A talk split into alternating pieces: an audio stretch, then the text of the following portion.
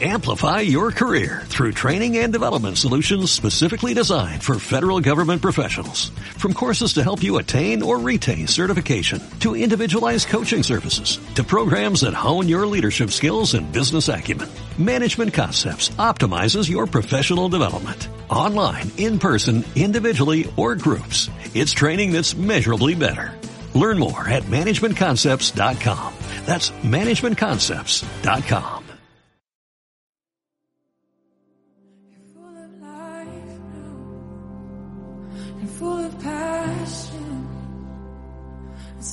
made you. Just let it happen. You're full of life and full of passion. That's how we made you. Just let it happen. You're full of life now You're full of passion. That's how we made you.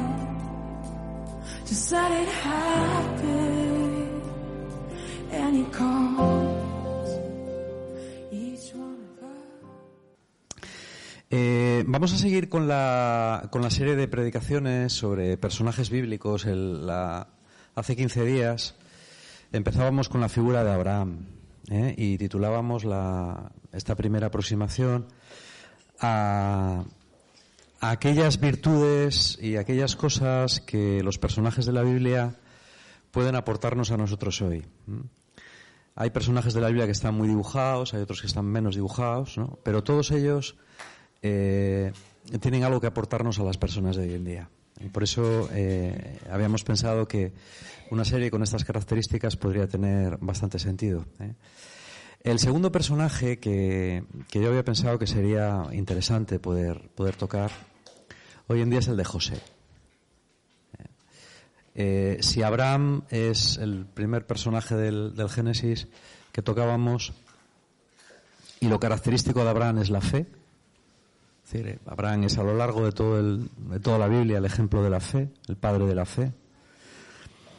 La virtud que yo destacaría en José, bueno, José es un personaje eh, muy bien pintado, es decir, con, con rasgos bastante, bastante bien marcados. ¿eh? Aparece, ocupa la parte final del Génesis, eh, los, los capítulos 40, 40 y tantos del Génesis. Y no, voy a leer ninguna lectura porque es que las lecturas son muchísimas, son, varios capítulos y elegir un, un fragmento sería complicado. Pero yo de José destacaría la virtud de la esperanza. Si de Abraham destacamos la fe, yo de José destacaría la esperanza. ¿eh? Bueno, la historia de José es súper conocida. ¿Eh? Además, eh, hasta, hasta mm, DreamWorks ha hecho una, una película sobre José en animación que es muy buena y os recomiendo que la veáis. No es muy bueno, cambia algunas cosas, pero está bien, es, está muy bien hecha. Eh, la historia de José es una historia que se nos, se nos dibuja, igual que va a pasar con otros personajes, ¿no? como por ejemplo David, ahora no, se nos dibuja desde su juventud. José es el último hijo de los hijos de Jacob. Jacob tenía dos esposas, que eran Raquel y Lía, que eran las hijas de Labán, pero eh, Labán dio a sus, a sus hijas, les dio otras siervas, ¿eh?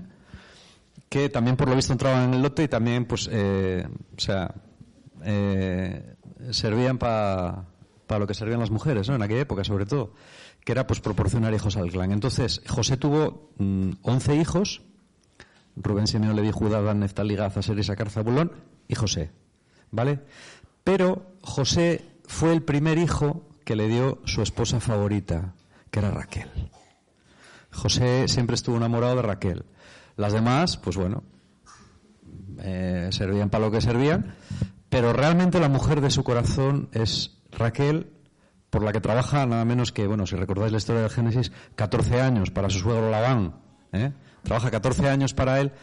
Primero trabaja 7, luego Labán le engaña, le mete a la mayor. Como en aquella época las novias iban eh, todas tapadas, pues le metió a la mayor. ¿eh? Dijo, aquí da igual de 8 que 80. Y ya, como estaban casados, le dijo, ah, ah, ahora ya, eh, lo que lo que se da no te quita y te aguantas. ¿eh? Y trabajas otros siete años y te doy entonces a la pequeña. Y el otro dijo, pues vale. Y nada, trabajó otros siete años. O sea, trabajó 14 años por tener a Raquel. Y José fue el primer hijo de Raquel. Que era la, mujer de su corazón, esto está claro, ¿no? La que él quería de verdad. ¿eh?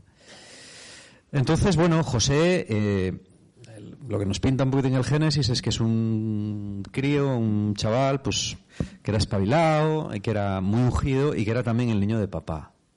Y en aquella época, pues que de estas cosas de modernas, ¿no? De ahora, de pedagogía, pues era menos, pues era el favorito, ¿no?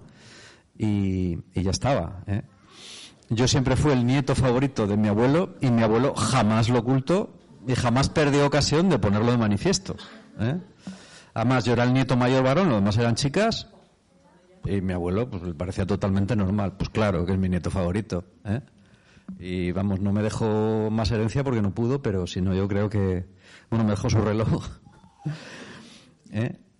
Bueno, pues lo mismo sucedía con, Jacob, Israel, y con José. ¿eh? La prueba de ello es que le regaló una túnica súper chula.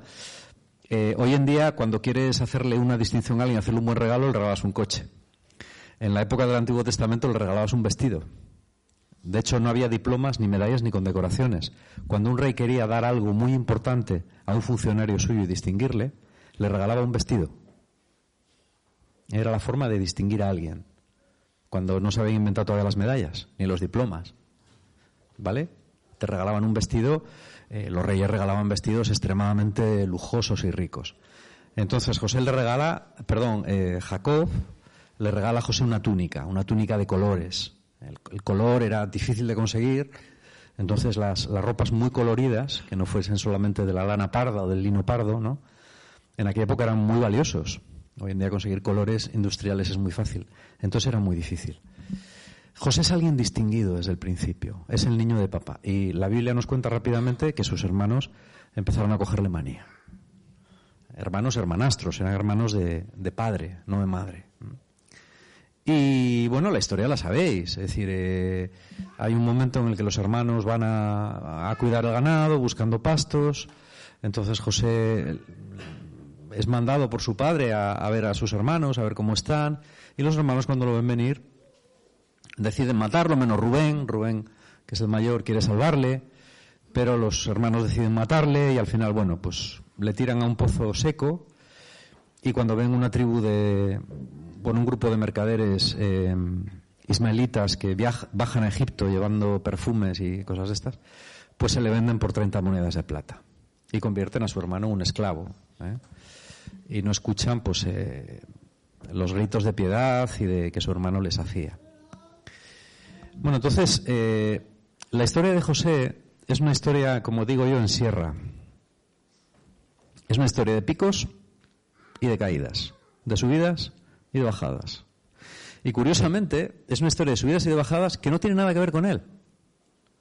Él no hace nada eh, para tener momentos de desgracia. ¿Mm? Así como la vida de Abraham es más, bueno, es más llana, la vida de José es súper, súper arriba y abajo, ¿no? Nos representa otro, otro arquetipo humano completamente distinto al de Abraham. ¿eh? Alguien a quien la vida, pues, le da muchas vueltas. Hay personas que tienen vidas muy estables y hay personas a las que la vida les da muchas vueltas.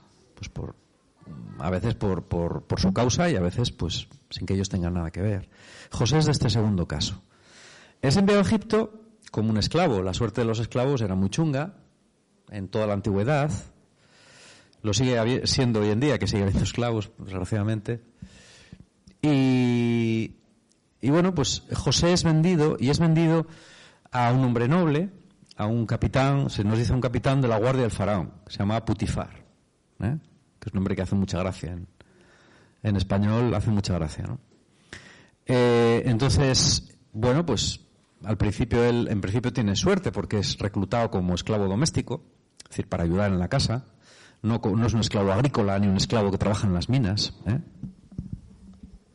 A modo de anécdota diré que, ya lo he dicho en alguna ocasión, la oración más antigua que se conserva, escrita, eh, por lo menos en, en, en, nuestra, en nuestro ámbito cultural es una oración que está grabada en unas minas de...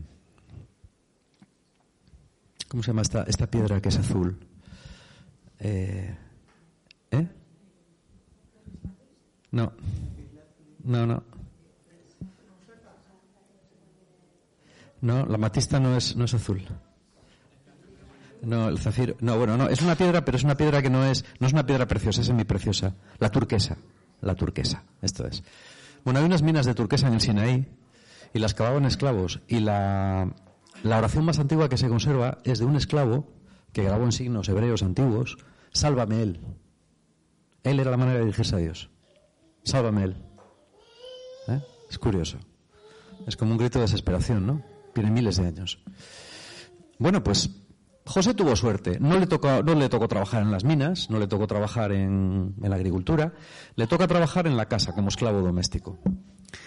Y eh, enseguida empezamos a ver un rasgo de José. José es una persona, yo de José destacaría dos cosas. Una, la esperanza y otra, la competencia. José es un tipo competente. Es de estas personas que le mandes una cosa pequeña o le mandes una cosa grande, las hacen bien. Y es curioso porque no es fácil encontrar gente así. Es muy poca la gente a la que tú puedes mandarle una cosa, no preocuparte más de lo que le has mandado y saber que lo va a hacer bien. ¿Eh? Es, escasa la gente con el don de José. Y Putifar, que es un hombre, es un capitán, es un hombre acostumbrado al liderazgo, enseguida ve que el chaval hace las cosas bien. Y entonces, como buen líder, que es Putifar, levanta a José. ¿Eh? Los buenos líderes tienen la facultad de levantar los dones que ven en la gente. Y los malos líderes, pues no. Entonces, Putifar empieza a levantar a José. Y José sigue respondiendo bien. Y la Biblia dice que poco a poco le fue dando eh, responsabilidad y poder hasta que llegó un momento, ¿eh? yo lo releí ayer otra vez y decía, llegó un momento en que Putifar solamente se preocupaba de comer. Porque todo lo demás lo hacía José. ¿Eh? José era el sheriff de la casa, es decir, todo lo que él decía se hacía, él organizaba la casa de, con sus esclavos, sus, sus tierras, un montón de lo que significaría la casa de un noble egipcio, ¿no? Lo llevaba José.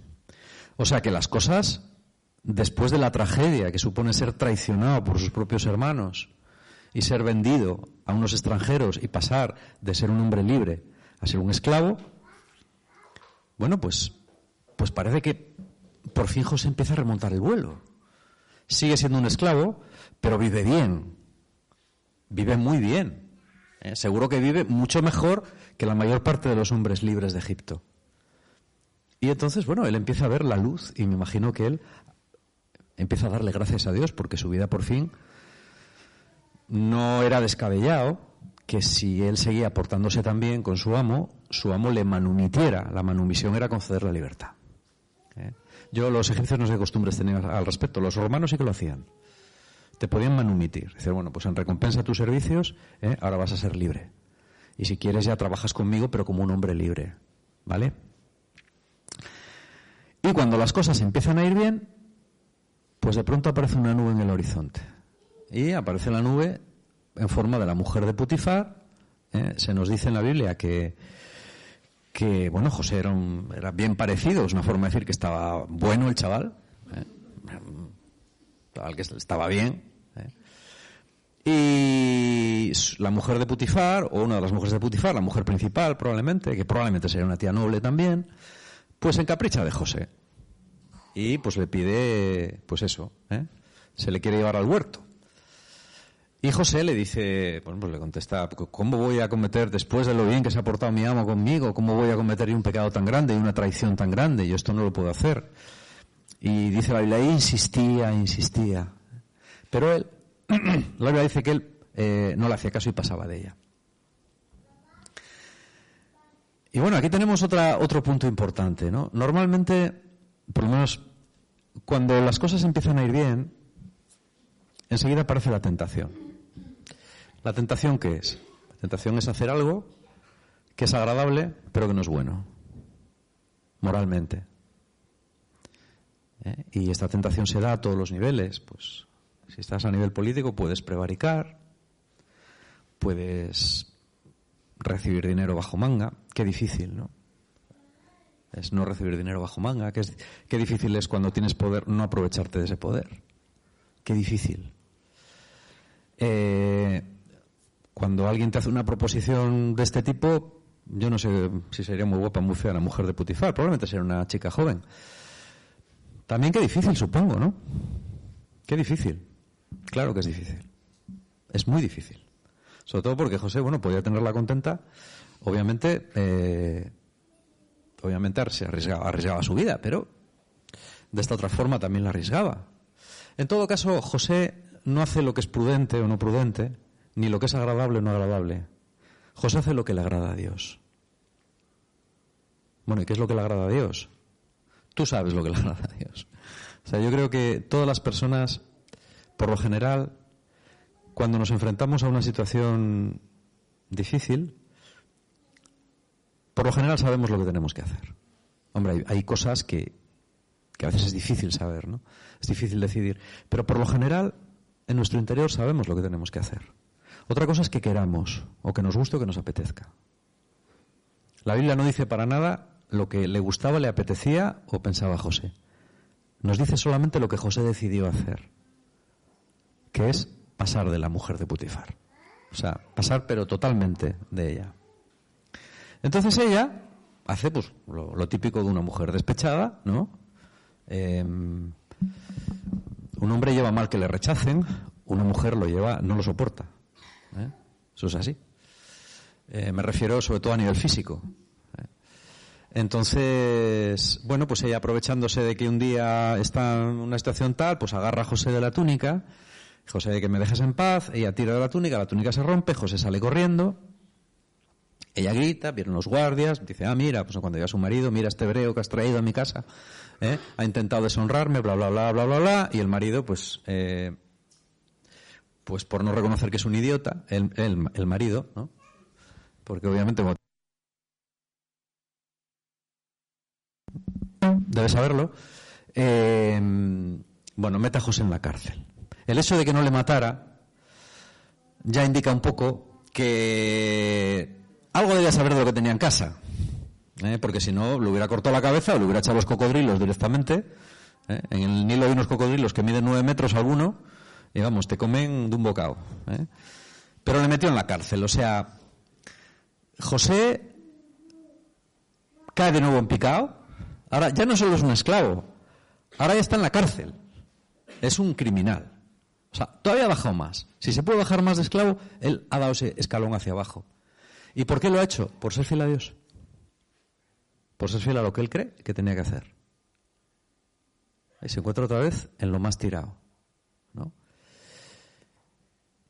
Bueno, pues José, ¿qué hace? Bueno, pues sigue siendo fiel a Dios y sigue siendo competente. Entonces, eh, ¿qué es lo que le pasa en la cárcel? Pues que le cae muy bien al carcelero mayor. otra, otra de la misma historia. Es una historia que se repite, ¿no? El carcelero mayor, pues bueno, pues le dice, a ver, chaval, yo, pues, empieza tal y cual, y José empieza a organizar un poquitín la cárcel, y el carcelero, pues, empieza a relajarse, y al final el que manda en la cárcel también es José. ¿eh? En la cárcel, pues hay que decir que él sigue siendo un preso, pero bueno, es un preso de, un cierto nivel, ¿no? Y él controla a todos los presos y tal y cual. Eh, pero sigue siendo un preso de la cárcel. Entonces, mmm, hay, hay, un momento en el que la Biblia nos dice que el faraón se enfada mucho con el, con el jefe de los coperos y el panadero.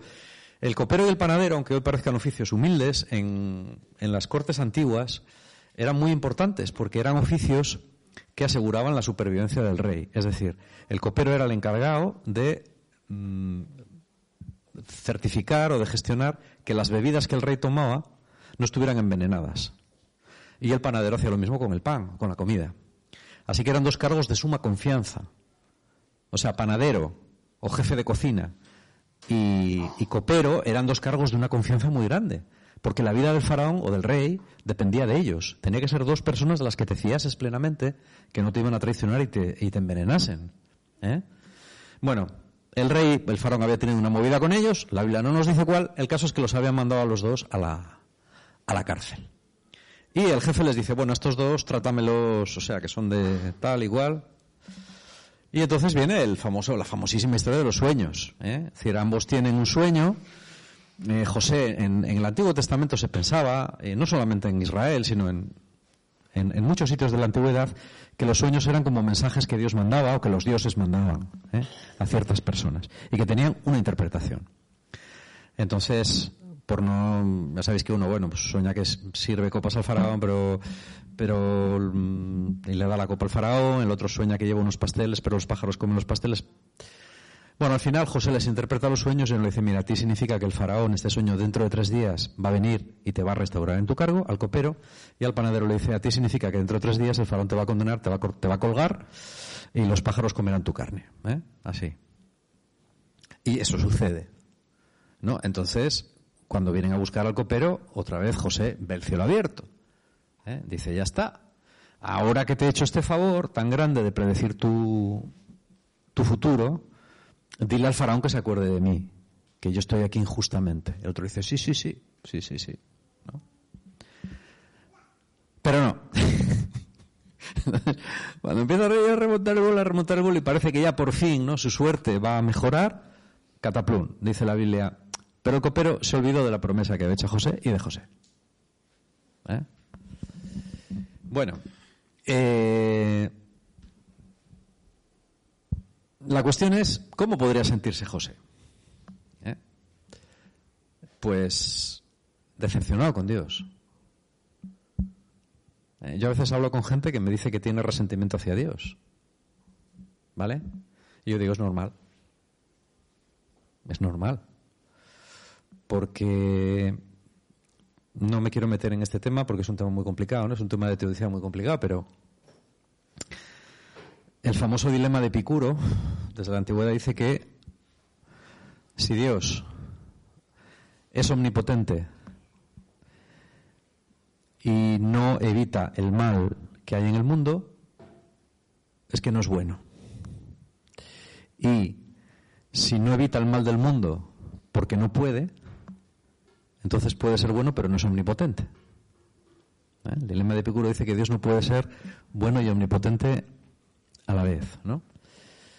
Sobre esto hay teorías y hay teorías que dicen que lo que le pasa a una persona, tanto lo bueno como lo malo, es directamente querido por Dios. Hay gente que cree esto.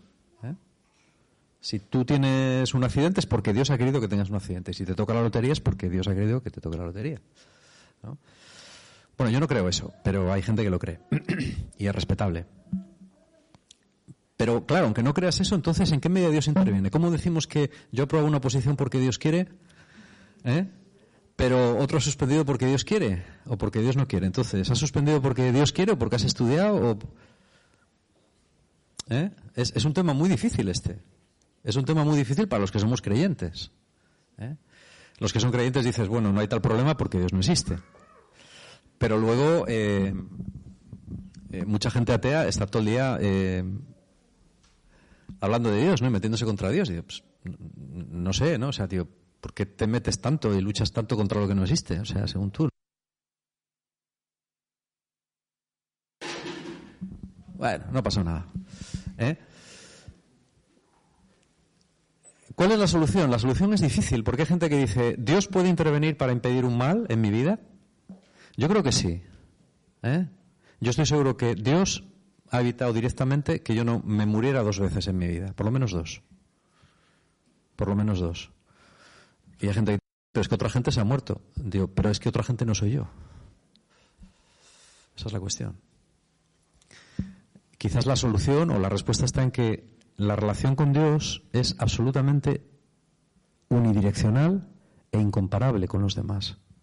Dios tiene una historia con cada uno y esa historia es diferente. Es verdad que a simple vista hay gente que nace con estrella y hay gente que nace estrellada. Y que no es lo mismo nacer eh, en Dinamarca que en Namibia. Es verdad.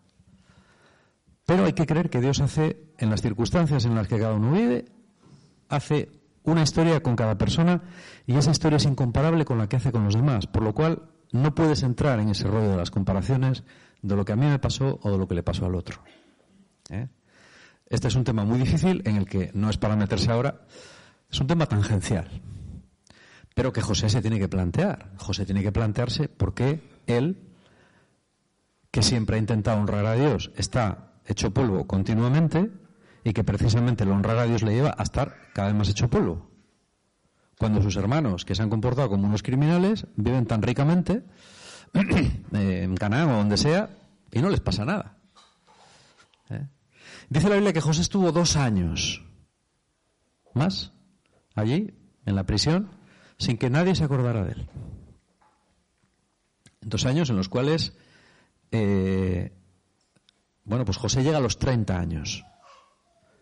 Y entonces cuando José tiene 30 años, esto lo dice la Biblia, el faraón es el que tiene dos sueños. El faraón entonces tiene un sueño, ya sabéis, ¿no? Las vacas y las espigas, unas vacas gordas que salen del Nilo y unas vacas flacas que se las comen, unas espigas muy buenas que salen, unas espigas muy malas que se las comen. Siete vacas, siete espigas. Al final el copero dice, ay, ya decía yo que se me había olvidado algo, ¿no? Estos dos años. Hay un hebreo que interpreta los sueños, bueno, le mandan llamar, le bañan, le afeitan. y José ya tiene 30 años, dice la Biblia que tiene 30 años. José ha pasado su vida prácticamente de miseria en miseria. ¿eh? Lleva mucho tiempo sin levantar cabeza el pobre hombre. Y entonces eh, le dice, no, mira, Faraón, interpreta el sueño, verás, los siete años, los siete vacas y las siete espigas son siete años que va a haber unas cosechas enormes en Egipto, va a haber trigo hasta para dar y tomar, pero luego van a venir siete años de sequías terribles donde no va a haber nada. Y el rey le dice, bueno, pues, ¿y qué se puede hacer? Bueno, pues coja a su majestad una persona a la que pueda confiar, eh, que retenga un quinto de la cosecha y la guarde en cada una de las ciudades y así los siete años buenos se almacena el trigo que sobra y los siete años malos se vive del, trigo que es almacenado. ¿eh? Y el faraón dice, muy bien, este chaval vale. ¿eh? Y le nombra, le cambia el nombre, le llama Safnapanea, y, y le nombra pues gran visir o superintendente de Egipto. Dice, nadie sobre Egipto, salvo yo, tendrá poder sobre ti. Lo que tú digas se hará en Egipto. Efectivamente, José empieza a viajar por Egipto, encima le casa, ¿eh? le casa con Asenat, que es la hija de un sacerdote egipcio, es decir, una chica de la nobleza, y de pronto otra vez todo vuelve a florecer en la vida de José, las profecías se cumplen, José mm, es capaz de desarrollar todo su potencial y toda su competencia organizando silos por todas las ciudades de Egipto, almacenando el trigo, etcétera, etcétera pasan los años buenos y vienen los años malos. Y en el segundo de los años malos, ¿no? cuando José está en, en lo más alto, porque efectivamente se ha demostrado, primero, que lo que él dice es verdad y segundo, que es competente para solucionar ese problema que él mismo ha anunciado, ¿qué es lo que sucede? Bueno, pues otro pico de sierra hacia abajo, ¿no? El pasado visita a José. Hay veces que el pasado nos visita. ¿eh? Nos visitan distintas formas. Eh, y las visitas del pasado no siempre son agradables. A veces sí, a veces, a veces no. A veces no. ¿eh? Y en este caso no lo es, porque aparecen los hermanos a comprar trigo en Egipto, porque claro, como Egipto es el único sitio que, que ha almacenado trigo, puede venderlo. Pueden permitirse hasta el lujo de venderlo a otros países y sus hermanos que pasan hambre vienen a comprar trigo. Y él lo reconoce, pero ellos a él no. ¿eh? Los egipcios tenían la costumbre de pintarse los ojos con rímel, los pintaban así, porque todavía no se habían inventado las gafas de sol. ¿eh? Entonces, una costumbre de supervivencia en sitios que hay mucha luz. En todo el norte de África hay muchísima luz, es una luz. No es parecida a la que hay aquí. Sobre todo si vienes de Cantabria, Es una luz súper brillante, ¿no? Entonces, para que no te haga daño la luz, te pintas el, te pintas el ojo, la cuenca del ojo de, negro, y el negro absorbe la luz. Es una táctica de supervivencia. ¿eh? Si alguna vez caéis en la nieve y no tenéis gafas de sol, ¿eh? No, quemas, quemas un, un corcho, quemas un palo, simplemente, y te pintas el... Si no tienes un palo, lo buscas debajo de la nieve. ¿Eh? Joder, Josuna, es que me lo pones todo muy complicado. Te quedas solo en la nieve, vas sin gafas de sol, no tienes ni un palo ni un mechero. Pues, entonces, mira, yo creo que mereces que te coman los lobos, fíjate. ¿Eh? Bueno, es pintarse los ojos con, con ceniza, ¿eh? porque eso absorbe muchísimo la luz y te hace menos daño. José sería difícil de reconocer, los hermanos no. Eh, y bueno, entonces José entra, eh, esta es una cuestión también eh, curiosa, ¿no? Porque José entra en una especie de contradicción. Por un lado, le sale el odio. Por un lado le sale el odio. Mi mujer me está, me está criticando eh, por detrás. Está diciendo cosas que yo he hecho en la nieve o que no sé. ¿Que te abandoné en la nieve? No, yo recuerdo que una vez te salvé. Quedaste encajada, quedaste encajada en, los picos en Bulnes, ¿no? Creo que fue. Y yo tuve que sacarte con el stick levantándote la... Si, si no te saco aquel de 8, sí que te comen los lobos, vamos seguro. ¿eh? Bueno, estos son batallitas de... El caso es que José se ve aquí otra vez, eh, su felicidad de sus hijos, de su mujer, se vuelve a turbar, ¿no? Aparece el odio, el resentimiento contra sus hermanos. Y bueno, al final ya sabéis que él eh, manda que se quede uno de los hermanos, manda que vayan a por otro hermano que ha tenido su padre, eh, que se llama que se llama Benjamín y que es hijo también de Raquel, es hermano suyo de padre y madre, y dice, bueno, pues para saber que no sois espías, traerme a ese hermano. ¿eh?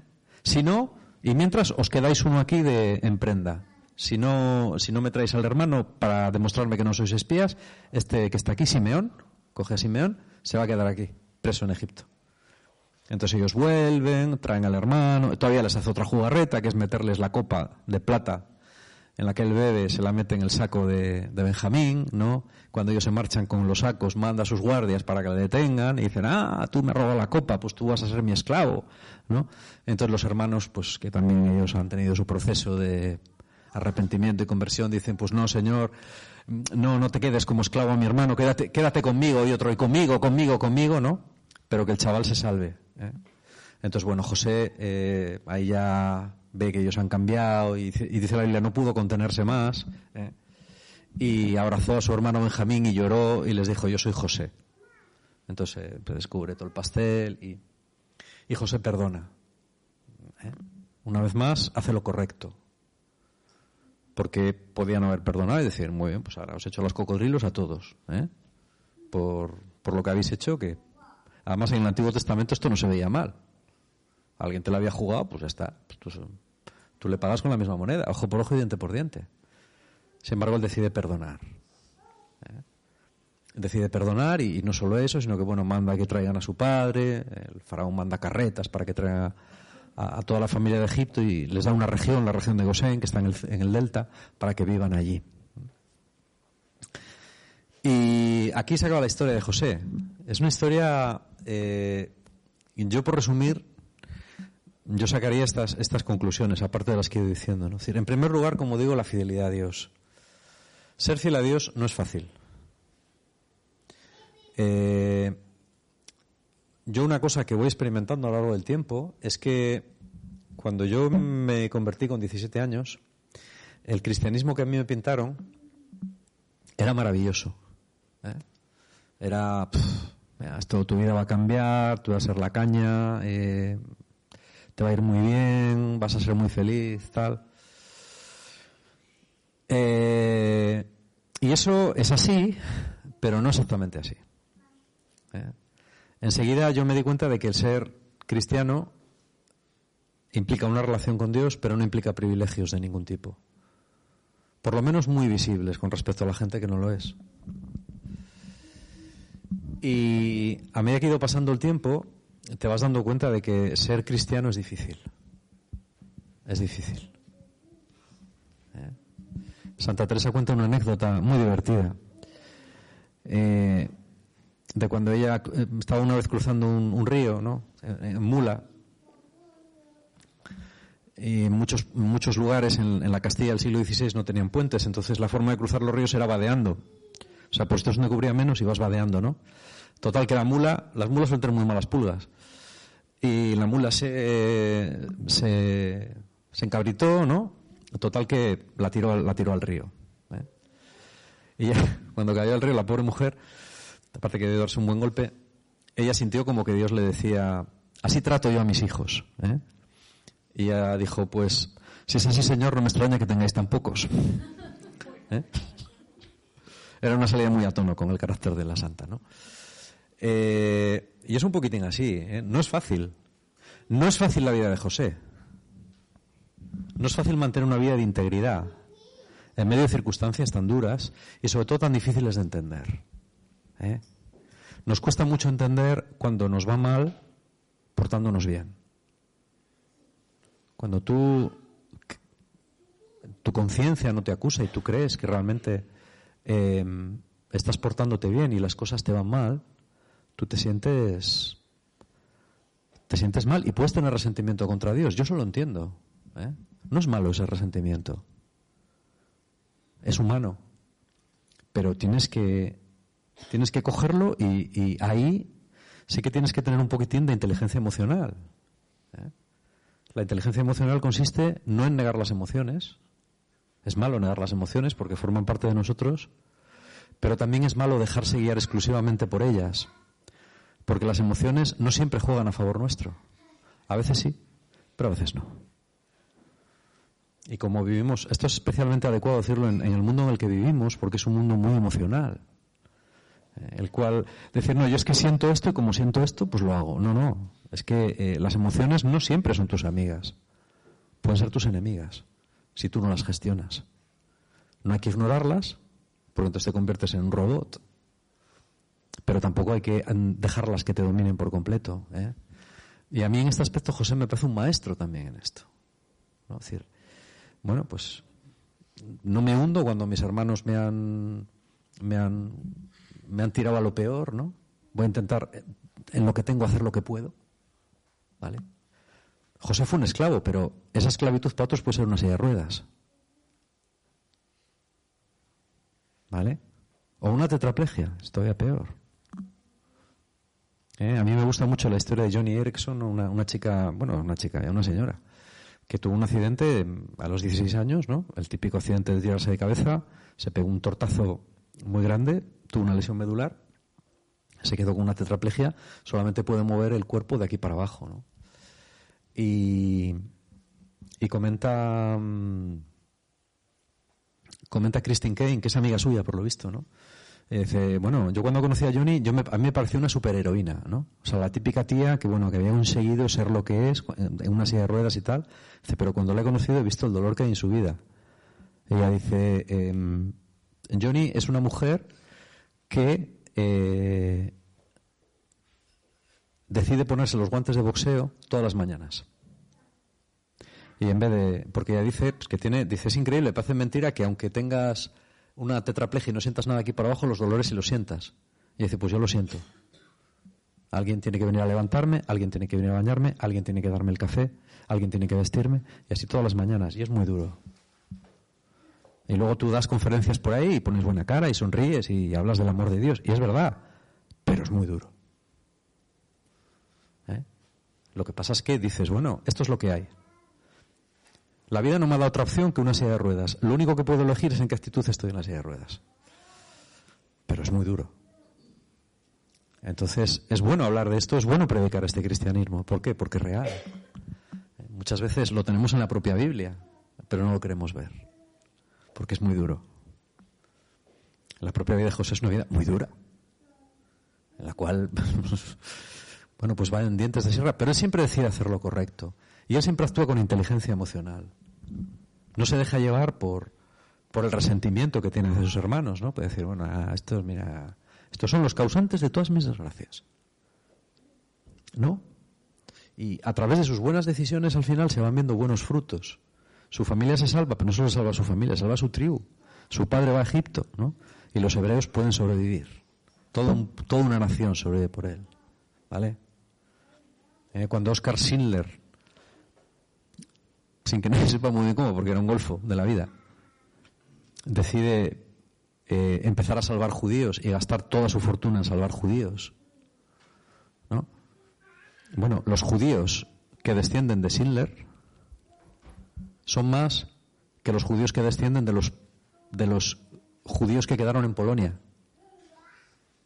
Fíjate, este hombre salvó salvando 1.500 personas, ha salvado una buena parte de, de, un pueblo entero que en Polonia, que había 3 o 4 millones de judíos, fuimos terminados todos.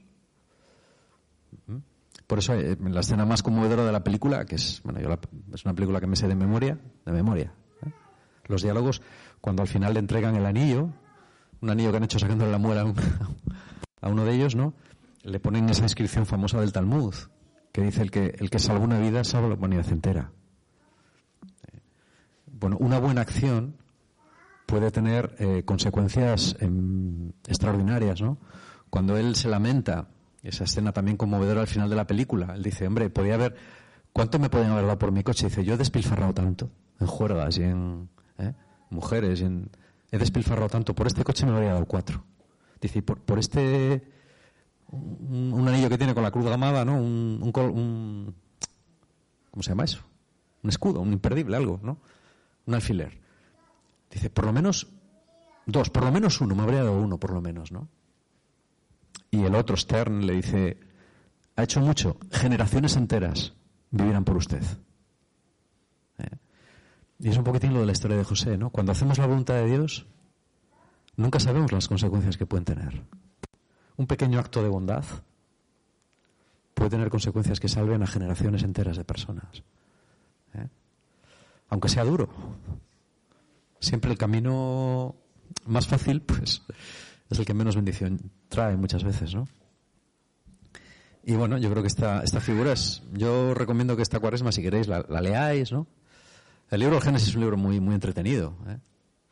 Luego ya el Éxodo un poco menos y el Levítico ya, ya, ya, ya es para especialistas. ¿eh? O sea, si, si, si, alguien lee el Levítico esta cuaresma, vamos, hace una obra de caridad realmente. Si nunca la habéis leído, podéis leerle esta cuaresma. ¿eh? Porque es realmente difícil de leer. Levítico, números y Deuteronomio son eh, para echarlos de comer aparte. Pero bueno, eh, yo creo que es, es, interesante ver esto, ¿no? Y, cómo cuando cogemos un poquitín un personaje bíblico, lo desmenuzamos, cuántas lecciones ¿no? podemos extraer para, para nuestra vida actual ¿eh? y para nuestro seguimiento de Dios. Y es un poco lo que os quería comentar.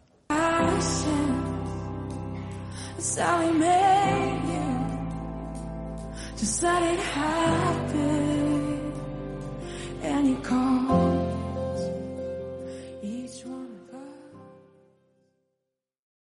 Amplify your career through training and development solutions specifically designed for federal government professionals. From courses to help you attain or retain certification, to individualized coaching services, to programs that hone your leadership skills and business acumen, Management Concepts optimizes your professional development. Online, in person, individually, or groups. It's training that's measurably better. Learn more at managementconcepts.com. That's managementconcepts.com.